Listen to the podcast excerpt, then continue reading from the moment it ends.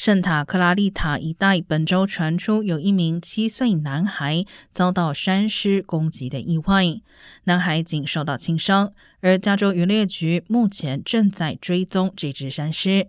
但也强调保育类动物山狮攻击人的事件非常罕见，从一九八六年至今只发生过二十二次，上一次传出山狮攻击人已经是二零零四年。官员表示，如果真的遭遇山狮，要保持面向山狮，不要转身逃跑，也不要蹲下或是弯腰，可以制造噪音，试图吓退山狮，并且打九一一通报。